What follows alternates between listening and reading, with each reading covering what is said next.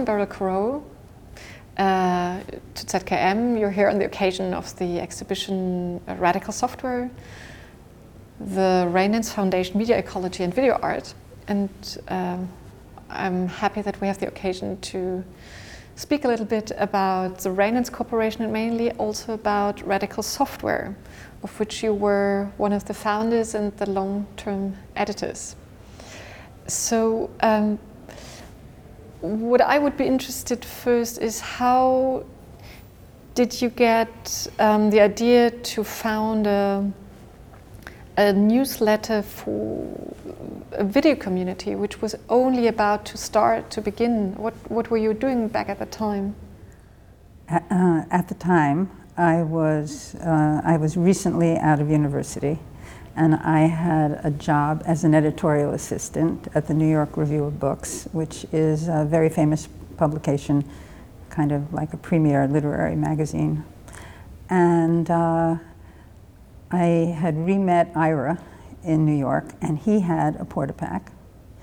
And he was going around, um, you know, meeting people who were also had Portapaks and talking about it. And we began to talk that there was no way at that time for people who were working within the New York area to really know what everybody was doing and to share information. So there was this atmosphere at that time that you could do whatever you thought.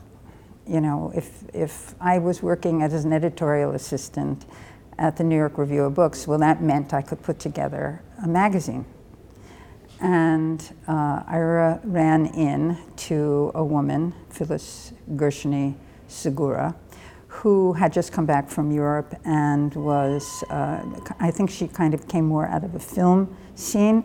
She was uh, also interested in what was going on, and he introduced us. And it just came out of a need, really. It was, it was uh, an atmosphere where a lot was going on and it just seemed as if this would be a good thing. Uh, and I really didn't like working at the New York Review of Books that much, and it seemed much more interesting to have my own publication. And um, Michael Shamberg, who had been working at Time Magazine, had somebody come down from Time Magazine who was in the production department and literally gave us a day long tutorial on how you put a magazine together.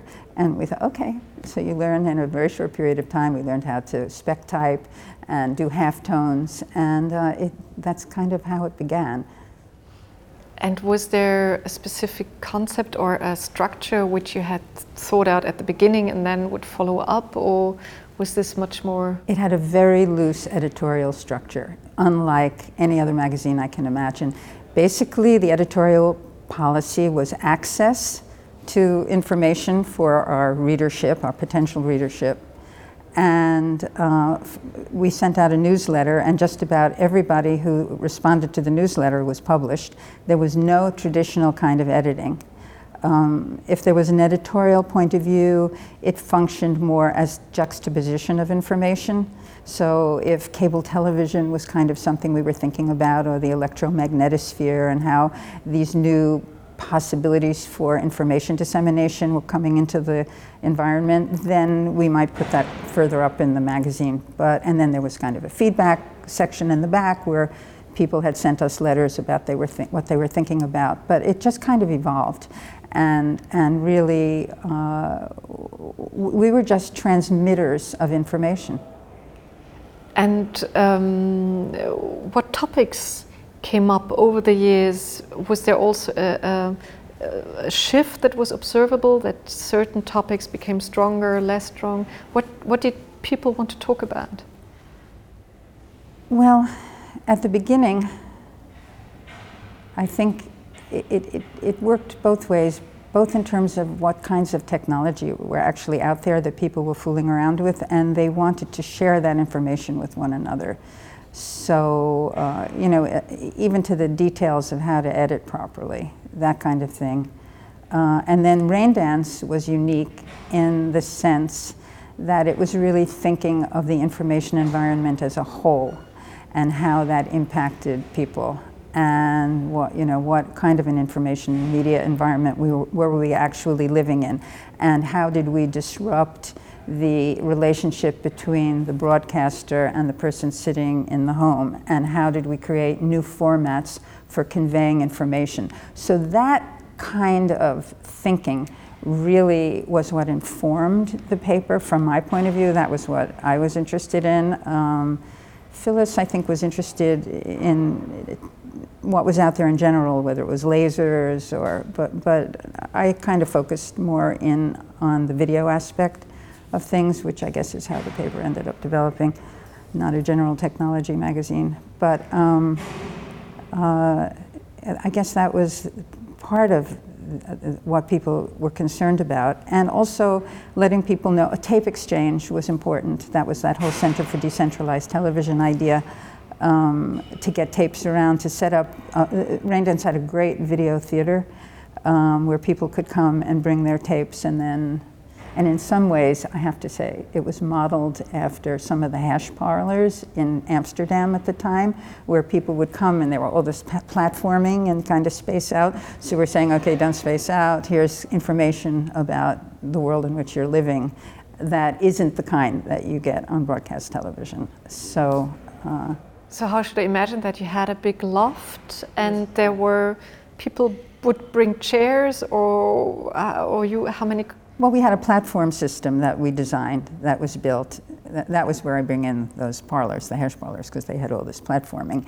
And uh, so people would come in, and there were like little uh, small living room type situations throughout the space, and people could pick the tapes that they wanted to watch and have these little environments that they spent time in. And who would come also from a concerning what kind of professional background did people have, or, but also were there more men, more women, and what kind of age, which, how old were the people who would come by? I don't remember.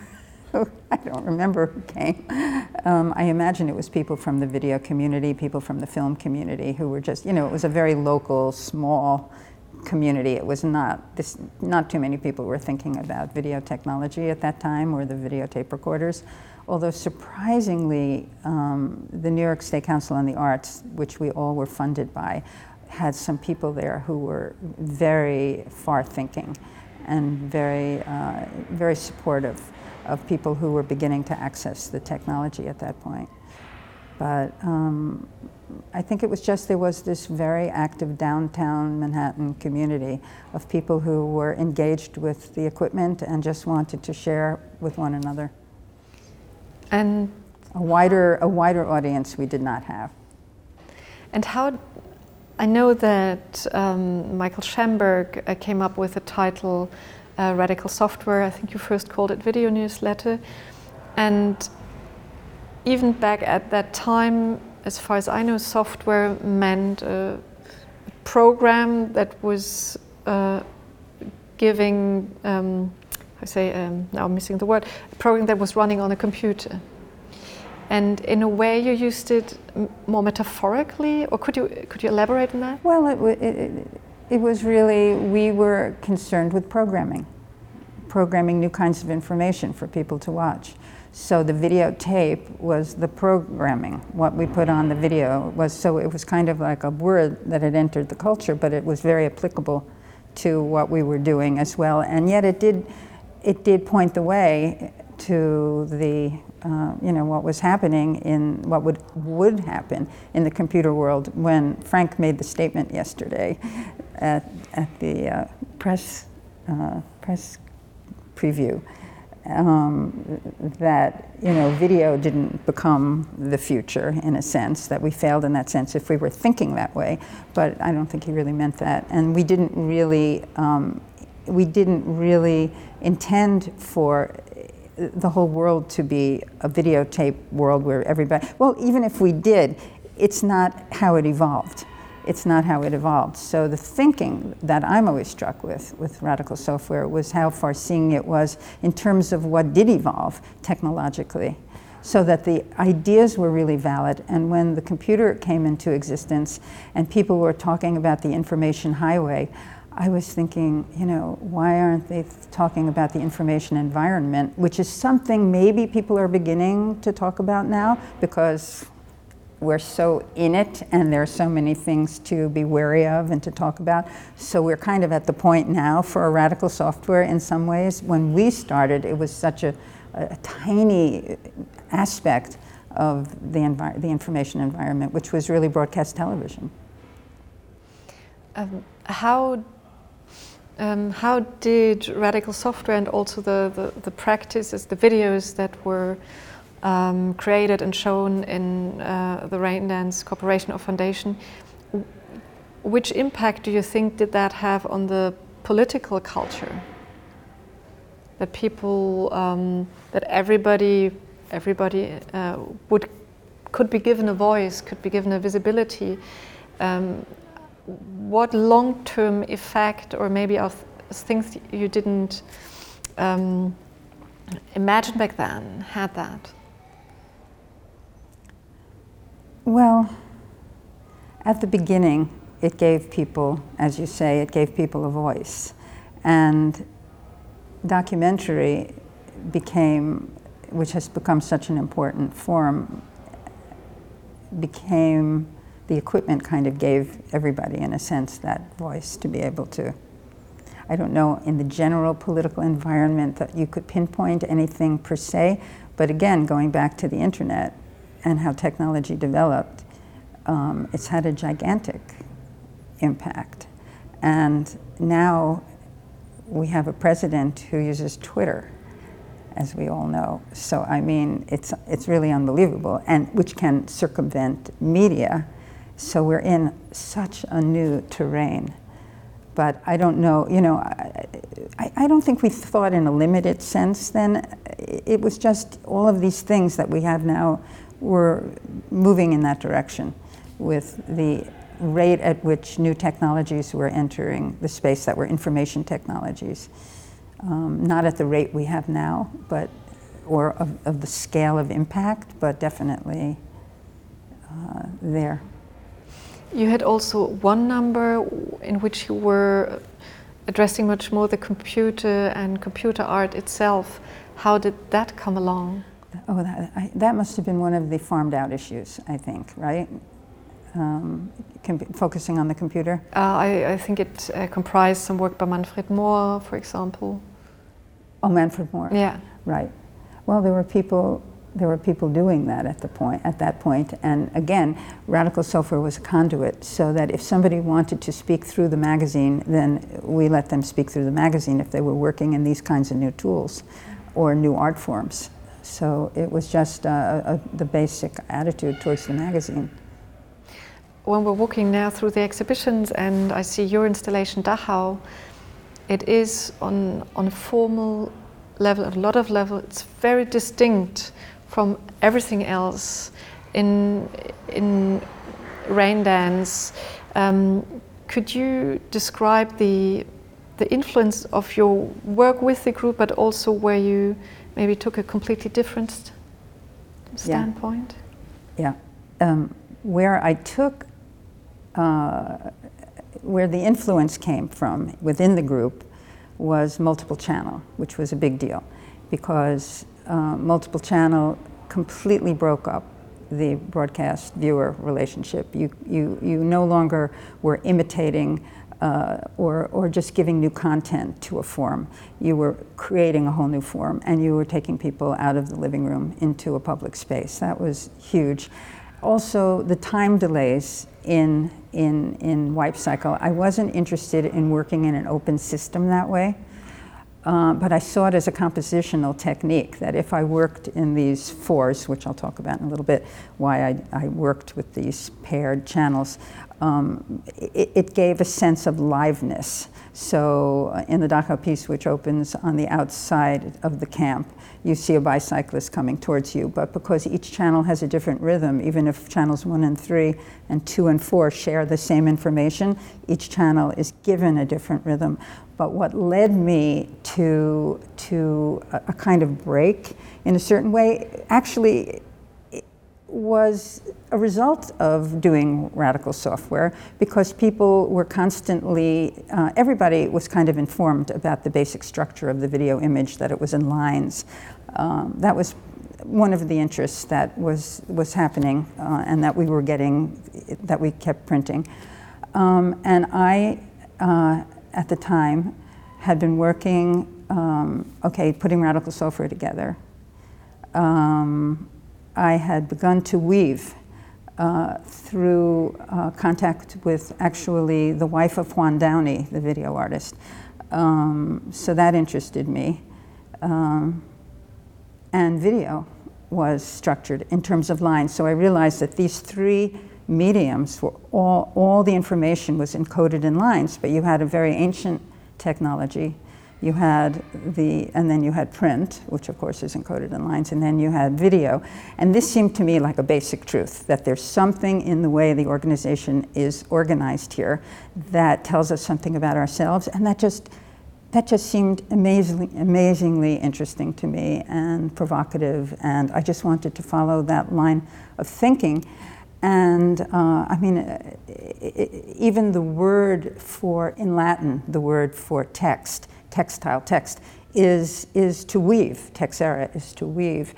And if you go back, I mean, I've begun to think about this recently, this is, but it, it, you, you can go back to a pre literate time where the line that builds up line by line to create pattern is actually a line making pattern. So in a way, it was almost like the first, it was almost like the first way in which to read pattern was getting built up. So, so all of this was just this enormous intuition fed by the fact that it was an incredible gift to be the editor at that time, a co-editor at that time with a whole lot of people because all this information was coming in and I was very young and you know it was just incredibly stimulating. So I and, and I guess there's a part of me that was just more formal, you know, that that has to be the case because otherwise I would have gone off in another direction. And I wanted to introduce the hand. The hand was really important to me because I felt we were losing that. And even though I was enamored by this new tool and all its potential, I also saw we, we were going in another direction. And so in the way I constructed my work, it was very detailed and there were these incredible, it was very well organized and the relationships between the channels, you know, so that there are technical people now when they had to restore the work who were shocked at how with a grease pencil and a stopwatch I was able to uh, line things up without any time code at the, you know, at that. So it's just, you know, my disposition, what I was exposed to, what I got interested in, but it has been pointed out to me more and more recently that it was a different direction.